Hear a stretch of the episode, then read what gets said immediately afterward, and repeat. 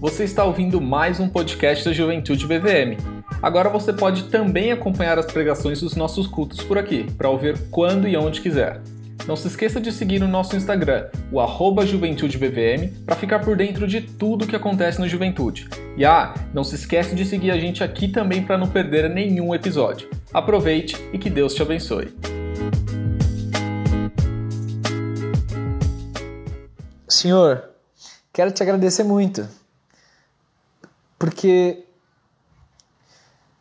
pensando assim por mim, Senhor, como pastor, para mim fica a cada dia mais evidente que a igreja te pertence, que as pessoas são tuas e que nós pastores nós nós nos esforçamos para cuidar das pessoas, para trazer as pessoas sempre para perto de ti. Mas fato é que a gente não tem poder nenhum. A gente não tem assim condição de, de, de garantir né, o, o teu amadurecimento espiritual na vida dos teus filhos. E, e, essa pandemia tem me feito sentir, Senhor, muito como, como aquele texto da tua palavra. É, Marcos 4. Quando o Senhor nos deixou registrado que, que o teu reino é como o homem que planta uma semente e vai dormir, e sem saber ele como ou sem ele fazer nada, essa semente simplesmente cresce. E eu me sinto muito como pastor, exatamente como esse agricultor, que na verdade a semente do teu evangelho ela cresce por conta própria no coração de cada um. E e eu, cheio das limitações como eu sou, cheio de pecados, cheio de, de inabilidades, ligo aqui um celular diante de uma pandemia global, essa situação toda difícil que a gente está passando. Eu vejo pessoas, Senhor, comprometidas, pessoas que te amam, pessoas que estão ligando o celular no mesmo horário, estão querendo te cultuar junto. Pai, que, que feliz que eu fico. Meu coração fica muito contente porque isso é, é resultado da tua obra feita na vida de cada um. É o teu reino, a semente do teu evangelho crescendo, brotando e frutificando no coração de cada um. E é muito gostoso fazer parte disso.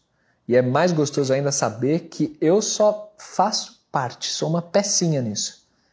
Mas que o Senhor é o Deus da obra, o Senhor é o Deus que, que preserva vidas, que transforma corações, que dá maturidade para a tua igreja, então, muito obrigado por cada jovem, Senhor. Muito obrigado. Cada um que entrou nessa live tem uma, uma necessidade específica. Tá com um, um momento de vida específico, uma saúde específica, com questões relacionadas a emprego, a vida. Cada um cada um está passando por um, uma situação diferente. Mas eu sei que esse evangelho do qual a gente fala, a respeito do qual a gente prega, esse evangelho ele é prático, ele transforma, e eu sei que eu vou falar hoje da tua palavra, de um texto que o Senhor colocou no meu coração, mas os, os efeitos que, que essa palavra vai ter no coração de cada um é, é uma obra que te pertence, não me pertence. Porque, de novo, Senhor, na minha limitação, tudo que eu estou vendo é, é uma tela de celular, só o que eu vejo. E muito obrigado por cada vida que está acompanhando e cada vida que precisa conhecer mais de perto essa vida com V maiúsculo que vem do Senhor, vem da tua mão, vem da tua obra. Muito obrigado, Senhor. Use esse momento para falar com a gente e recebe esse momento como culto ao Senhor. Aquilo que eu vou explicar a tua palavra e aquilo que cada um dos meus irmãos e irmãs vão escutar e conforme vão também aplicar, vão, vão ter a humildade de, de pensar na própria vida e enfim, te agradeço, Senhor. Te agradeço porque o Senhor é nosso Pai. E a gente conversa com o Senhor sendo filhos e confiando totalmente no teu direcionamento. Muito obrigado, Senhor. Nos ajuda a nos concentrarmos e a termos o coração totalmente entregue para o que a gente vai fazer aqui agora. Em nome e na autoridade de Jesus. Amém, Senhor. Beleza, gente. Amém. Isso aí. Muito bom. Abre aí comigo então. Se você está com Bíblia, eu sugiro que você fique com Bíblia, porque eu vou eu vou dar uma passeada nos textos em um determinado momento e se você não tiver Bíblia vai ficar um pouquinho perdido. Mas mas eu sempre falo que tudo bem, se você não tiver Bíblia, tudo bem. Ouve aí, abre o coração. Se, e, e, se você não conhecer a história que eu vou contar hoje também, presta bastante atenção que, que vai ser bênção na, na, na tua vida. Fica, fica firme aí, beleza? Hoje, gente, eu quero muito falar com vocês sobre uma passagem de um livro legal da Bíblia. Levítico. Livro de Levítico. Vou falar com vocês da passagem que talvez seja a mais famosa do livro de Levítico. Então abre comigo aí a Bíblia em Levítico 10. Eu já brinquei muito com vocês em EBDs, que EBD é Escola Bíblica Dominical, para quem não está familiarizado com o termo. E acontece é, aos domingos. Acontecia a eras distantes, quando a gente não tinha pandemia. Mas nas EBDs de Antigo Testamento eu brincava com vocês, né? Que Levíticos é totalmente proibido de falar, tá? Isso aí é, é, é inglês. Só os gringos falam assim. Em inglês o livro é assim. Em português é Levítico. Então, ovelhas deste aprisco sempre falarão corretamente. Levítico. Fechou? Então, Levítico, capítulo 10. Levítico é um, é um dos livros responsáveis por assassinar as boas intenções de quem começa o plano anual de leitura bíblica, né? Levítico é, o, é um dos grandes vilões aí no, no entre o povo de Deus, que o cara começa super animado lá em Gênesis e vai, vai, vai, lê até a primeira metade de Êxodo, até o 19, quando o povo chega no Sinai e tá, nossa, vibrando ali. Aí vem a segunda metade de Êxodo, material já legislativo, tabernáculo, aí o cara já começa né, a a tombar, o guerreiro, o valente começa a fraquejar. E aí, quando chega Levítico, os primeiros sete capítulos de Levítico, já falando sobre ofertas, os tipos de oferta que existiam e as prescrições do que levar, como fazer. Aí, meu irmão, aí só os homens e as mulheres adultos permanecem, maduros.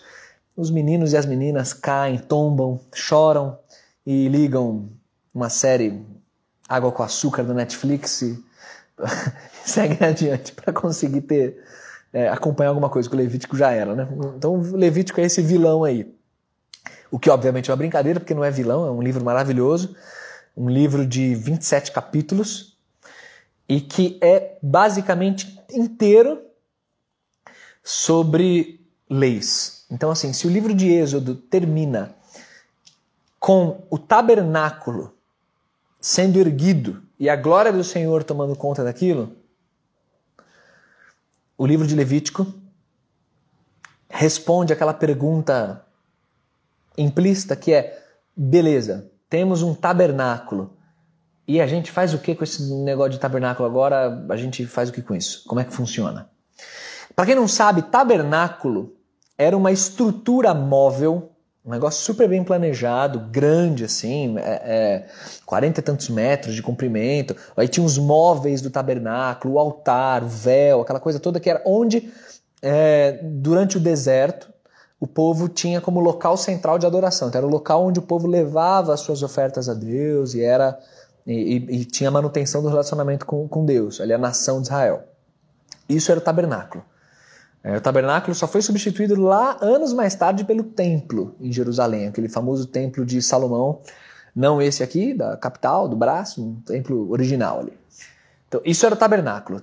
E o livro de Levítico ele se dedica boa parte do livro a nos ensinar, a ensinar o povo que estava lá com o tabernáculo, hoje não tem mais isso, mas que estava lá com o tabernáculo a usar aquilo. Quer dizer, quais eram as ofertas que, que Deus queria, que tipo de oferta fazer, os detalhes do que fazer e do que não fazer, quem eram os sacerdotes, a consagração disso. Então o livro de Levítico ele é um livro muito expositivo, muito explicativo, mas é um livro para você ler assim com atenção, um livro para você abrir e, e, sabe, beber desse livro com calma, entendendo como as coisas aconteciam.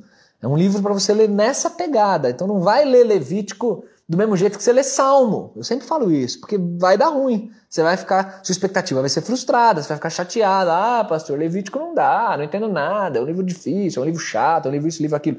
E é palavra de Deus.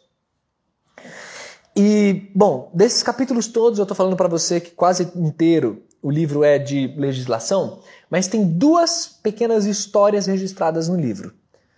Uma lá no finalzinho, capítulo 24, é, conta uma história bem rápida lá, do, do carinha que blasfemou contra Deus, bem rapidinho, poucos versículos, e aí é, sofreu um apedrejamento de leve para aprender a, a, usar melhor os lábios na presença do Senhor. História leve, tranquila.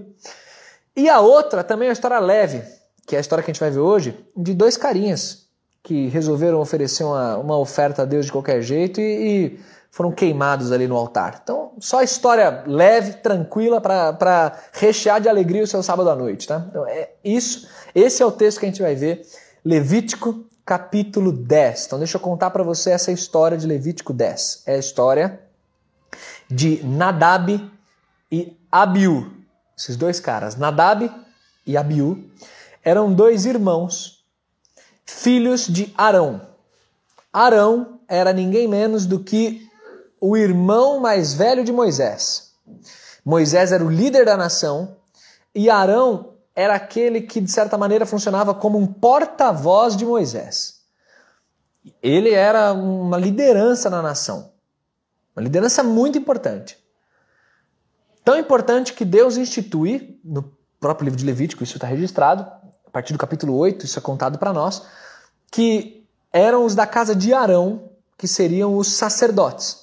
Então Arão seria o principal sacerdote, o sumo sacerdote, e os seus filhos também oficiariam como sacerdotes lá no tabernáculo, que é o que eu estou explicando aqui para vocês.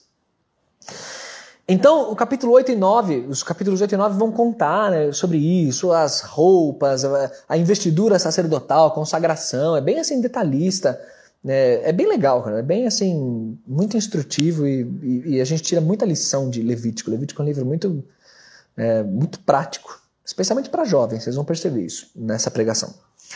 E aí, quando chega o capítulo 10, o capítulo vai registrar é, um dia, talvez tenha sido até o primeiro dia, o texto não diz com clareza isso, talvez seja já na primeira, mas talvez já tenha tido um pouco antes algumas experiências anteriores. Mas fato é que Levítico 10 vai registrar um momento em que Nadab e Abiú resolveram levar uma oferta ao Senhor, como sacerdotes, de acordo com a prescrição da lei de Moisés. Então o texto começa dizendo: Nadab e Abiú, filhos de Arão, tomaram cada um o seu incensário. Incenso, manja incenso? Cheirinho e tal. E puseram neles fogo. E sobre este incenso então, sobre o fogo, incenso. E trouxeram o fogo estranho perante a face do Senhor, o que não lhes ordenara. Então saiu fogo de diante do Senhor e os consumiu, e morreram perante o Senhor. E falou Moisés a Arão: Isso é o que o Senhor disse: Mostrarei a minha santidade naqueles que se cheguem a mim, e serei glorificado diante de todo o povo. Porém, Arão se calou. Deu para entender o que aconteceu aqui? Nadab e Abiú entram no Santo dos Santos. O tabernáculo tinha as suas divisões, né? E o Santo dos Santos era o local onde, um local específico, só alguns sacerdotes tinham acesso é, para oferecer algum tipo de oferta específica, que os primeiros capítulos de Levítico versam sobre isso. Então eles entraram lá e o texto diz, é, é, é uma, é uma descrição um, pouco vaga, é, especialmente para nós que estamos tanto tempo depois, é difícil saber com certeza, mas eu vou conversar um pouquinho com vocês sobre isso também. Mas o texto fala que eles ofereceram fogo estranho perante o Senhor. O incenso deles lá está um fogo estranho. E por terem oferecido esse fogo estranho, o Senhor vem como um fogo e consome os dois mata os dois ali mesmo. Fulmina, na mesma hora. Pá. E esse episódio, a declaração que Deus dá é que ele fez isso para mostrar ao povo a santidade dele, santidade de Deus, naqueles que se aproximam dele. Deus quer deixar muito claro para as pessoas a santidade dele. Então, quem se aproxima dele tem que entender isso, que Deus é santo e espera de nós santidade. E, e o verso 3 é forte porque termina assim: Porém, Arão se calou. O pai, que acabou de perder os dois filhos, Arão se cala. E o texto continua e é forte, porque na sequência do texto é, a palavra registra que Deus, inclusive, falou que Arão e os outros irmãos né, de Nadab e Abiú, que depois se tornaram sacerdotes bons, não era nem para é, lamentar, para ficar de luto oficial, aquela coisa toda. Não era nada disso. Porque o que aconteceu ali foi um juízo de Deus na liderança da nação, na, sobre aqueles que deveriam ser o modelo da nação e não foram, que eram Nadab e Abiú, já eram homens feitos. Cara, Adão já tinha, Arão já tinha mais de 80 anos, Nadab e Abiú é, não devia ser menininho não, já era homem feito, vacilaram, eram líderes da nação, tinham que ser modelos, e o juízo de Deus sobre eles, na verdade, era indiretamente uma pregação sobre santidade para o povo, para todo mundo saber que, o que Deus espera de seus adoradores. Então era para Arão até, lida aí, fica de boa, é, porque o que aconteceu foi feio. Então, basicamente, essa é a, a, a história. E o valor prático dessa história, quando a gente pensa na nossa própria vida, é, é muito evidente. Essa história fala sobre santidade.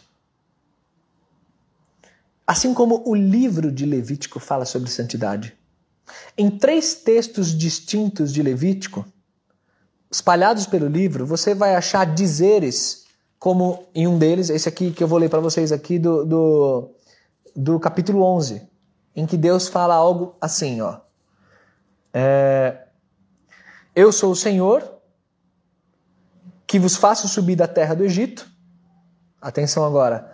Para que eu seja o vosso Deus. Portanto, vós sereis santos, porque eu sou santo.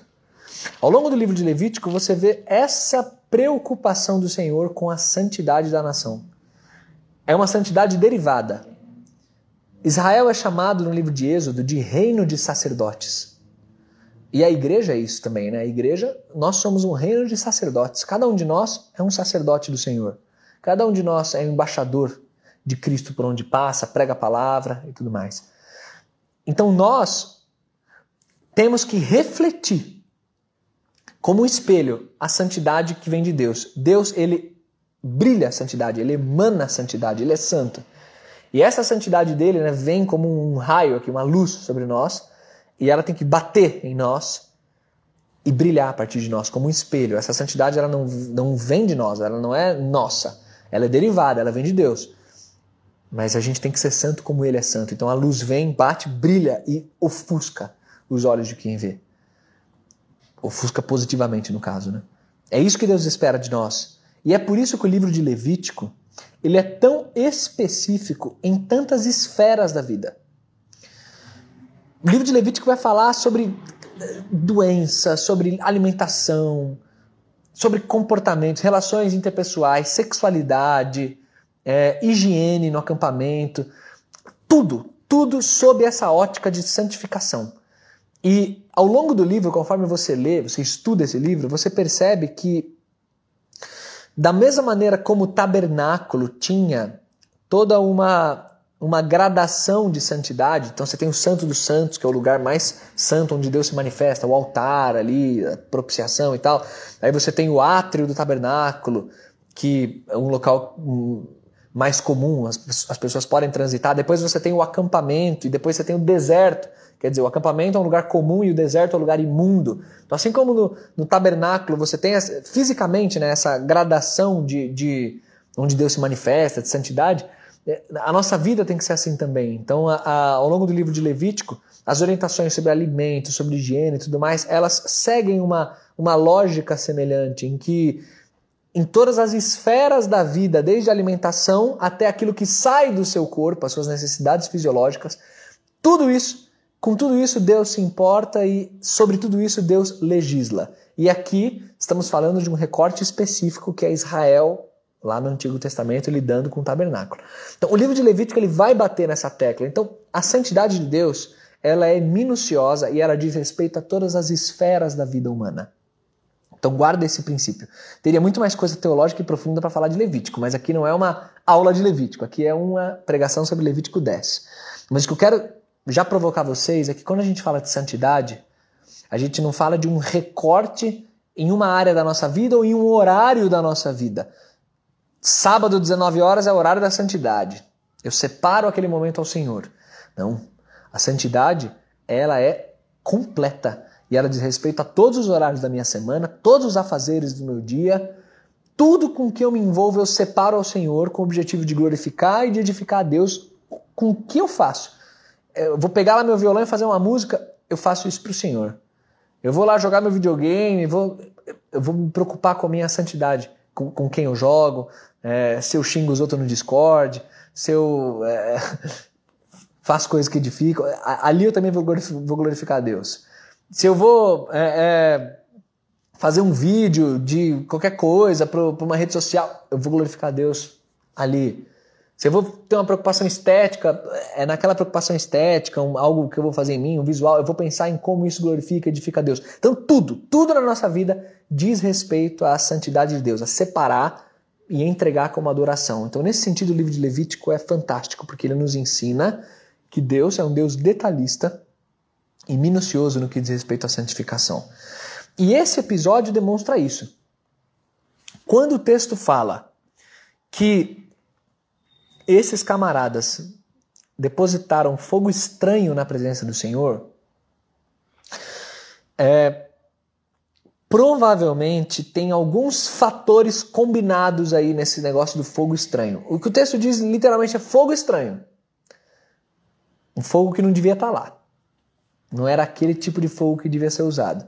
Agora, qual, o que detalhadamente diz respeito ao, ao ato deles ali? É difícil bater o martelo mas muito provavelmente é uma combinação de alguns fatores, sendo esses. O primeiro deles, abra comigo a Bíblia aí, você que está com Bíblia, em Êxodo capítulo 30. Volta umas páginas aí comigo. Em Êxodo 30, lá no, nos versículos 7 a 9, diz assim: eu vou ler para vocês. E e vocês prestem atenção aí, meu. Você quem está sem Bíblia, presta muita atenção. Não viaja. Fica aí. Êxodo 30, 7 a 9. Arão queimará sobre ele o incenso aromático. Cada manhã, quando preparar as lâmpadas, o queimará. Quando ao crepúsculo da tarde acender as lâmpadas, o queimará. Será incenso contínuo perante o Senhor pelas vossas gerações. Não oferecereis sobre ele incenso estranho, nem holocausto, nem ofertas de manjares, nem tampouco derramareis libações sobre ele. O que o texto está falando é que, traduzindo aqui, é, é que o incenso que deveria ser usado naquela adoração específica ali, no, no Santo dos Santos, que os sacerdotes ofereceriam, queimariam, é um incenso específico. Existiam incensos comuns que o povo usava nas casas. Sabe incenso? Até hoje o povo usa, tem gente que fica incenso, casa fedida demais. Se você usa, desculpa, sem ofensas pessoais aí, é só gosto. Mas sabe esses incensinhos assim, que o povo usa? O povo usava também lá. Várias casas tinham incenso. Só que o texto fala que o incenso do altar era um incenso, é aquele lá, é específico. Tanto isso é verdade que nesse mesmo capítulo 30, lá no, no, no verso 37, olha só, no Êxodo 30, 37, fala: Porém, o incenso que fareis, agora ele está falando do incenso que o povo usava nas casas. O incenso que vocês falam para vocês aí, né? Segundo a composição deste, quer dizer, do incenso lá do altar, vocês não farão para vocês mesmos santo será para o Senhor. Então, tipo assim, nas casas vocês podem fazer incenso. Na casa de vocês, vocês não podem ter o mesmo incenso que tem lá no tabernáculo, no, no, no altar. Não pode ser o mesmo incenso. A mesma coisa não pode. Tem que ser diferente. Então você vê que tinha uma prescrição específica sobre o tipo de incenso. Então será que o que Nadab e Abiú fizeram foi pegar um incenso que seria um incenso comum das casas, um incenso qualquer, e eles então levaram aquele incenso que não era o incenso do altar para a presença do Senhor? Isso é uma pergunta. É possível que sim. É possível que seja isso que tenha acontecido. Assim como é possível também que até o horário eles não respeitaram, porque vocês viram que nesse texto de Êxodo 30 diz que é de manhã e no final da tarde que Arão levaria o incenso. Então talvez, ainda combando com isso daí, tenha o fato de desses caras também não respeitarem horário. Talvez eles foram lá em outro horário e fizeram. Talvez, são conjecturas. Tentando explicar essa coisa do fogo estranho. O que seria esse fogo estranho? Mas essa coisa do incenso errado é uma, é, é, é uma, uma boa pista do que aconteceu. Uma outra pista, mais ou menos nessa mesma linha, a gente encontra lá em Levítico, no capítulo 16, um pouquinho mais para frente do nosso Levítico 10. Gente, você não sabe a alegria que eu fico de pregar a Bíblia, cara, de assim, ir no versículo, assim, sabe, ir lá pegar o touro, assim, pelo chifre e mostrar a Bíblia e passear na Bíblia com você. Eu fico tão, eu fico tão orgulhoso, eu fico muito feliz de vocês acompanharem isso aí, de não ter só eu sozinho agora. Já estou falando de Levítico há, sei lá, 20 minutos e não estou sozinho nessa live, eu estou emocionado aqui. É, Levítico 16, lá nos versos 12 e 13, diz assim: atenção aí, ó. Tomará também de sobre o altar o incensário cheio de brasas de fogo diante do Senhor, e dois punhados de incenso aromático bem moído, e o trará para dentro do véu. Porá o incenso sobre o fogo perante o Senhor, para que a nuvem do incenso cubra o propiciatório que está sobre o testemunho, para que não morra. O que acontece aqui então é que eu falei do incenso antes, agora é da brasa. A brasa que os caras usariam ali na adoração é uma brasa que já pertencia ao tabernáculo. Eles pegariam aquela brasa e usariam aquela brasa para acender os incensos e tal. Então, talvez o que tenha acontecido é que também eles não respeitaram essa prescrição e pegaram qualquer brasa, uma brasa X ali, é, foram numa lojinha lá de churrasco, dá um saco de carvão aí, fizeram uma brasa qualquer e, e, e foram lá no Santo dos Santos, na adoração minuciosa que Deus espera, e fizeram lá de qualquer jeito.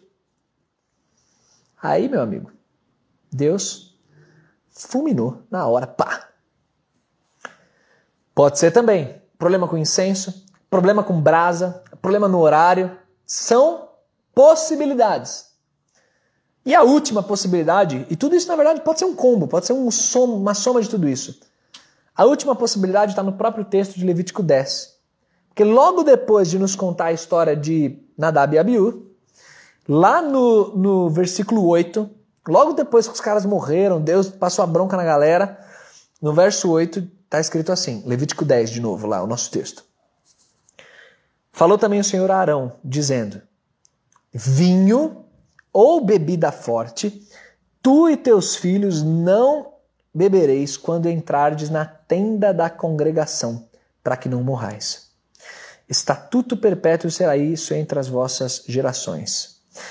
Atenção no verso 10. Para fazeres diferença entre o santo e o profano, entre o imundo e o limpo. Então, como vem uma orientação tão específica assim, que os sacerdotes não podem beber álcool, chegar bêbado lá na hora do, do sacrifício, é possível que todos esses, esses desvios que eu falei anteriormente tenham acontecido exatamente porque Nadab e Abiú estavam chapados. Talvez tomaram lá um monte de coisa que não devia e tem um monte de crente que fica cheio das brincadeirinhas, chapando, achando que está tudo certo, se apoiando em texto bíblico, porque de fato a Bíblia é contra a embriaguez, não contra a bebida em si. Então se apoia, coloca o regulamentão lá embaixo do braço. Não, a Bíblia não é contra a bebida, é só contra a embriaguez. Mas fica lá chapando, passando do ponto várias vezes e fingindo que nada está acontecendo, né? Deus só vendo. Bom, talvez Nadab e Abiú cometeram exatamente esse pecado. Chaparam o coco ali antes, entraram para oferecer o sacrifício e misturaram tudo. Incenso, brasa, aquela coisa vergonhosa sem conseguir discernir o certo do errado, o puro do impuro, o, limpo do imundo. E, e aí Deus então trouxe juízo para esses caras, para deixar bem evidente para o povo que Deus é um Deus santo e que se importa sim, minuciosamente com a adoração que a gente oferece a Ele. Aquele povo estava prestes a entrar na terra de Canaã para serem usados por Deus como ferramenta de juízo na vida dos cananeus, que por séculos, conforme o Gênesis conta para nós, por séculos ficaram distantes de Deus e com práticas repugnantes de imoralidade, sacrifício dos filhos em altar religioso, matando crianças, um monte de coisa nojenta. Então, Israel seria usado como uma ferramenta de juízo ali. Mas o que Deus mostra é que ninguém, ninguém, nem os filhos do sumo sacerdote, nem eles tinham privilégio ou foram privilegiados perante o Senhor de que eles poderiam fazer qualquer coisa que com, com a gente não acontece nada. A mensagem que Deus passou para o povo é: cada indivíduo, independente da posição que ele tenha, é responsável por me trazer uma adoração genuína e correta de acordo com aquilo que eu oriento. Não me tragam fogo estranho perante a minha face, porque eu não suporto isso. Essa é a mensagem que Deus está passando. E aí, meu povo, eu estou falando com jovens. Eu estou falando com jovens que estão dispostos a adorar o Senhor e estão aqui adorando. E eu preciso dizer para vocês que toda vez que a gente mistura deliberadamente o pecado na adoração ao Senhor e tenta oferecer isso a Deus, isso sobe a Ele como fogo estranho. Porque é uma adoração que não é a que Ele mandou. É uma adoração que está tá muito distante do que Ele pediu para nós. É uma adoração, como eu sempre falo para vocês aqui, talvez de mera religiosidade, uma adoração de performance, uma adoração de lábios, Ou sei lá, que mais criatividade o Espírito Santo traz ao teu coração e te faça pensar em como eu estou adorando a Deus. Onde que eu estou falhando aqui na adoração? Na hora do, do prestar louvor a Deus. Talvez a gente não está fazendo a distinção correta. Você vê como é específico, né? Que Deus fala ali entre o puro e o impuro, entre o limpo e o imundo. A gente está misturando isso na nossa vida. Deixando pecados assim dominarem nossa mentalidade, nosso comportamento, nossas escolhas. Mas no sabadão aqui, bato ponto. Tô aqui na live, tô ouvindo o pastor Bruno. Tô aqui, ó, 100% de aproveitamento. Que bom! Continue assim, por favor. Eu fico feliz de ver você aí. Mas não resuma a sua adoração a isso aqui. Ou a participar de um dos dois cultos de domingo eu sempre vejo. e tô lá ligadão lá no culto. Tô de boa. Tô no YouVersion, as devocionais lá, não, eu tô, tô, tô fazendo, mais ou menos, assim, acompanho. Às vezes dou umas vaciladas, mas tô, tô firme. Sabe assim, é, reduzir a adoração apenas a esses elementos, quando a adoração a Deus ela é completa. É, é esse temor que eu queria gerar em nós, que é o temor de ficar levando fogo estranho perante o Senhor. A gente está sujeito a pecar, gente. A gente está sujeito a errar. Não estou falando com gente perfeita, não. Mas a gente. Quando a gente tem um coração humilde, a gente está sempre pedindo perdão e está sempre querendo, de fato, assim, oferecer a Deus algo bonito, algo puro, algo limpo, algo, Senhor, é pela tua cruz, é o, é o sacrifício de Jesus por mim, é isso que me permite estar aqui. E é sempre essa mentalidade de. É um coração quebrado mesmo, sempre sempre sensível, sabe? Senhor, eu preciso melhorar, preciso crescer, Senhor, eu vou mudar isso aqui, eu vou. E não aquela coisa dura, né? E, e achando que tá tranquilaço porque eu tô na igreja, isso aqui. Hum, não é isso, isso é fogo estranho. Os caras estavam ali no, num lugar inacessível ao povo. Só eles, só, só alguns sacerdotes em alguns períodos do ano entrariam naquele lugar. Mas e aí? Estavam no lugar, mas estavam como? Cadáveres. Porque estavam lá com fogo estranho, fazendo o que Deus não mandou. Nesse sentido, gente, eu quero chamar sua atenção para duas coisas muito poderosas aqui no texto. Dois detalhes, duas evidências que o, texto, que o texto traz, que, assim, quando você presta atenção nisso e pensando na sua própria vida, É, a palavra é forte, hein? A palavra é forte. Mas, gente, ela é forte primeiro para mim, tá? Eu sempre falo isso aí. Pra eu trazer essa palavra para vocês, é isso aqui doeu em mim antes, viu? Doeu. Isso aqui é, é pancada que eu levei primeiro. Mas sabe o que eu quero chamar a atenção de vocês? A primeira coisa que eu quero chamar a atenção é que no primeiro versículo desse capítulo tem um advérbio de negação. Olha aí as aulas de português voltando à tona em pleno sábado à noite. Tem um advérbio que faz um leitor atento da Bíblia tomar um susto quando lê. Porque é um elemento novo e de repente surge e, e você fala: Meu Deus, o que aconteceu aqui? E eu estou falando daquela famosinha palavra de três letras e um tio em cima. Não. É a palavra não. Se você está com a Bíblia aberta, preste atenção no passeio rápido que a gente vai fazer. Se você não está com a Bíblia aberta, é, Dá uma chorada aí agora, você vai chorar um pouquinho, mas beleza. No capítulo 8 de Levítico, volta aí uma folha aí pro capítulo 8. É, você vê sendo martelado, ao longo do livro isso é martelado, mas aqui é especialmente martelado, uma fórmula, uma frase que Deus usa conforme ele vai dando ordens ao povo. E, e, e essa frase é, é assim: conforme o Senhor ordenou conforme o Senhor ordenou. Você vai ver isso sendo repetido ao longo do livro. Porque isso é que é santidade, é viver conforme o Senhor ordenou, é se preocupar em saber o que o Senhor pensa, o que o Senhor mandou e, e fazer as coisas conforme ele está falando. Então, olha só, no capítulo 8, eu vou até anotei isso aí. Capítulo 8, no verso 5, eu só vou ler trechinho, vocês, vocês que se viram para acompanhar aí. No, no verso 5 fala assim: ó. Então disse Moisés à congregação: isto é o que o Senhor ordenou que se fizesse. Está se referindo a uma ordem específica lá. Mas pegou? Isso é o que o Senhor ordenou que se fizesse. Pula para o verso 9. Olha lá. Como o Senhor ordenara a Moisés. Verso 13. Como o Senhor lhe ordenara. Verso 17. Como o Senhor ordenara a Moisés. Tá achando aí? Não se perde não. 8:21. Olha o finalzinho. Como o Senhor ordenara a Moisés. 29. Como o Senhor lhe ordenara. 31.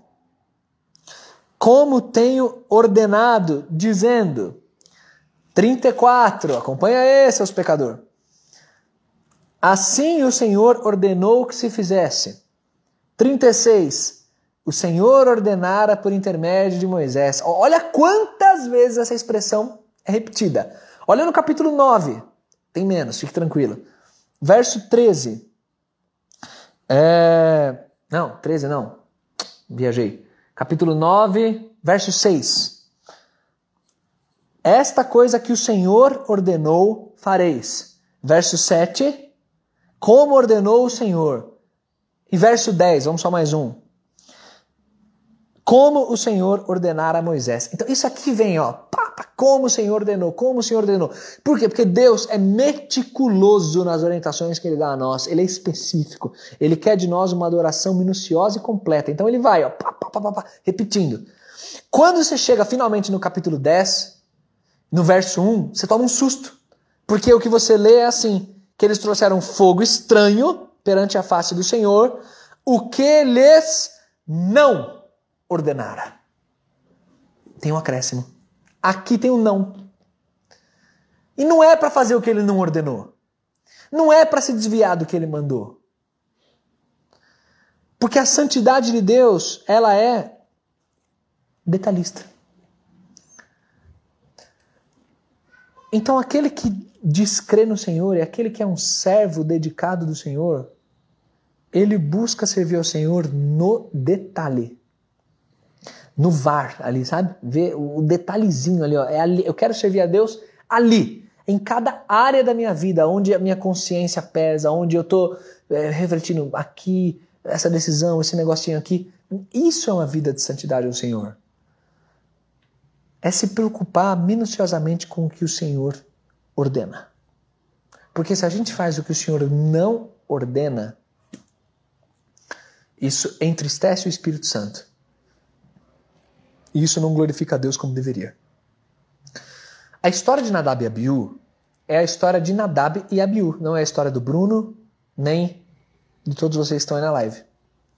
Que eu quero dizer com isso é que não significa que esse modus operandi vai se repetir, que toda vez que a gente pecar, Deus vai fulminar a gente. Em alguns casos, Deus pode fazer isso se Ele quiser. E Ele ainda faz. Ele ainda faz, à medida que Ele administra. Hum, mas eu não quero. Essa pregação não é para ficar gerando medo infundado medo de Deus. É para gerar, sim, um santo temor, uma reverência ao Senhor. Mas é para gerar especialmente esse nível de preocupação. Cara, eu quero viver para o Senhor em cada menor passo que eu der na minha vida. Que Deus se preocupa até com o tipo de fogo, do incenso, do não sei, até com isso Deus se preocupa. Então, na hora do louvor, lá da música, eu vou cantar lembrando minuciosamente de Deus. Na hora da oração, na hora de ler a palavra, na hora de ouvir, na hora da devocional, na hora que eu tô com meu namorado, na hora que eu tô com a minha amiga, na hora que eu tô com não sei o quê, tudo aí que você puder pensar, adore ao Senhor nisso. Mas eu disse que eram dois detalhes assim poderosos no texto que eu queria destacar. O primeiro é esse. E o segundo é como o nosso Deus ele é ele tem uma justiça implacável, ele é justo e, e como a graça dele e a justiça são perfeitamente combinadas e a manifestação no mesmo texto ali ela é ela é ela é bela, é uma manifestação bela da graça e da justiça de Deus. Porque o detalhe é o seguinte: no capítulo 9, quando Deus fala várias coisas para os sacerdotes e tal, é, no finalzinho do capítulo 9, no verso 22, diz que Arão levantou a mão para o povo, abençoou o povo, aí ele desceu, tal, fez a oferta lá pelo pecado, o holocausto, a oferta pacífica, então ele como sacerdote conduziu o povo ali naquele momento de adoração. E aí entraram na tenda, tal, o verso 24 do capítulo 9, último versículo do 9, diz para nós que saindo fogo de diante do Senhor, esse fogo consumiu o holocausto e a gordura sobre o altar. O que vendo o povo, jubilou e prostrou-se sobre o rosto. Então o capítulo 9 termina mostrando essa manifestação de Deus por meio do fogo. Mas é um fogo que eu vou chamar aqui carinhosamente de um fogo legal, é um fogo bom. É um fogo positivo, vamos chamar assim, né? Porque é um fogo que vem e consome aquela oferta dada, demonstrando que tem prazer naquilo, que aquela oferta foi recebida. Estão pegando aí? No capítulo 10, de novo, logo, logo no início né, do capítulo, na história de Nadab e Abiú, de novo você vê o fogo do Senhor se manifestando. E de novo o fogo do Senhor consumindo algo. Mas no capítulo 10, o fogo do Senhor, ele não consome a oferta no sentido positivo ou como quem está recebendo aquela adoração. Mas ele consome os próprios adoradores em manifestação de juízo em manifestação de dureza. Porque são adoradores displicentes, negligentes, que não se preocuparam com o Senhor na hora de ofertar, mas se preocuparam com seus próprios interesses, com suas próprias regras, com seus próprios gostos, e não com o que agradava o Senhor. E por isso, naquele episódio específico, o fogo do Senhor sai e consome os caras. Então é esse contraste Deus é constante, né? Ele se manifestou ali naquele momento pelo fogo. Mas em um episódio para receber a oferta, no outro episódio para trazer juízo. É, essa é a beleza do nosso Deus. É assim que a palavra dele traz, né? Como Deus é, é, é, é criativo e é bonito em tudo que faz. Só que, gente, vamos, vamos pensar na nossa realidade, nos nossos dias. A gente não está mais debaixo de nada disso. Se você está meio confuso ouvindo essa pregação, né? pastor, esse negócio dos animais, das ofertas, do holocausto, da gordura, do fogo, do altar, do santo dos santos, da roupa sacerdotal. Esses negócios me confundem porque hoje em dia não tem mais nada disso. Como é que é isso aqui? Porque isso era aquela época, para Israel. Jesus veio, trouxe uma nova aliança. Essa aqui era a antiga aliança de Deus com o povo. Em Jesus temos o cumprimento dessa antiga aliança e, e a expansão, uma nova aliança, uma nova realidade. É, não é nesta pregação que eu vou explicar sobre isso, mas é só para te explicar por que, que hoje é diferente. Só que, embora estejamos numa nova aliança, numa nova realidade, a Bíblia ela é uma continuidade. Então, o Deus é o mesmo. E a santidade que Deus espera de nós é a mesma. Então hoje você, como igreja, como adorador, como um sacerdote, a carta de Pedro nos chama de sacerdotes. Somos sacerdócio real. Sacerdócio do rei. Como sacerdotes que somos, temos que nos preocupar sim com o que, a gente está carregando no coração, com o tipo de oferta que a gente está trazendo. Assim como Nadab e Abiú. Para não correr o risco de ofender a santidade de Deus, quando nós negligenciamos a santidade na nossa vida prática. Então, meu irmão, um texto para a gente terminar isso aqui. Para você mostrar como Deus, para você ver como Deus é o mesmo. Lá no Novo Testamento, no finalzinho, Hebreus capítulo 12. Abra comigo aí. Hebreus capítulo 12.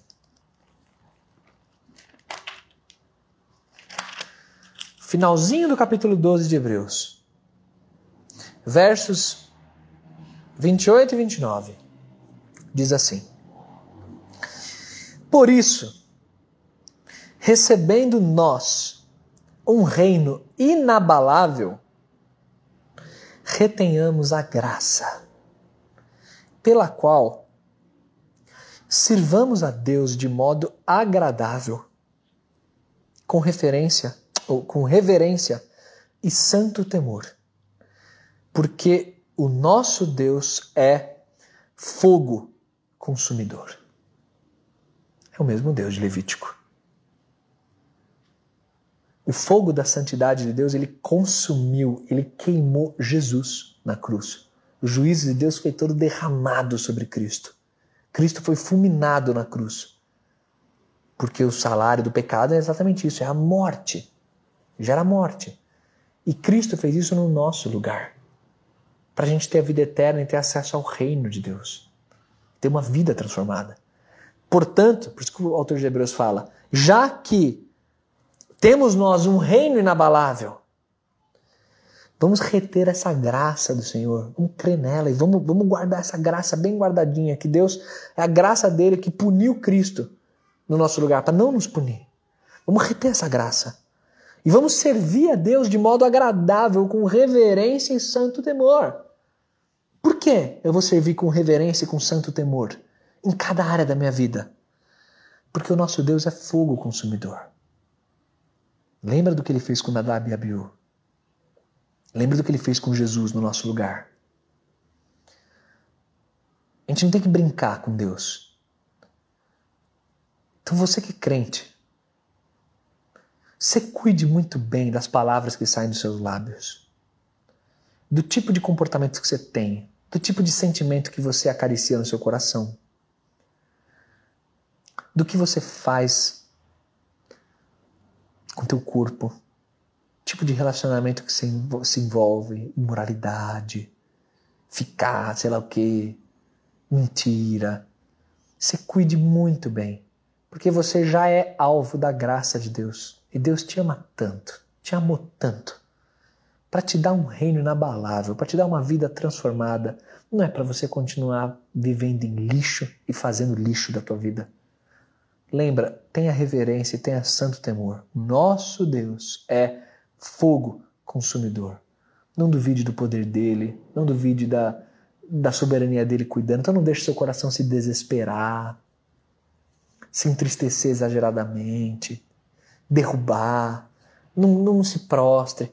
Cara, o teu Deus é fogo consumidor, ele é grandioso e ele está com o universo aqui, ó, na palma da mão dele. Então vamos crer.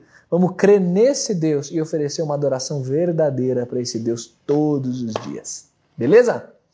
Vamos orar a esse Deus. Quero te honrar, Senhor. Quero te agradecer porque o Senhor é bom. O Senhor é detalhista em tudo que faz. E o Senhor nos ensina também a sermos detalhistas no estudo da palavra, na nossa própria vida, nas decisões, detalhistas em tudo que nos envolvemos, para te oferecermos sempre um, um produto, né, um resultado bem feito. E nós queremos ser detalhistas na confissão de pecados, na reflexão de vida, detalhistas em cada área que a gente precisa de transformação, precisa tomar rumo diferente. Senhor, por favor, que o teu Espírito Santo traga ao nosso coração inteligência e capacidade de ouvir essa palavra e de crer nessa palavra, eu te peço. Senhor, por favor, nos ensina, nos ensina a tua vontade e nos faz andar na tua vontade. Eu te peço, te agradeço em nome de Jesus. Amém, Pai. Amém, gente. Gente, é isso aí, viu? Muito bom. Vou nessa. Estamos juntos para o que der e vier. Beijo para vocês. Falou!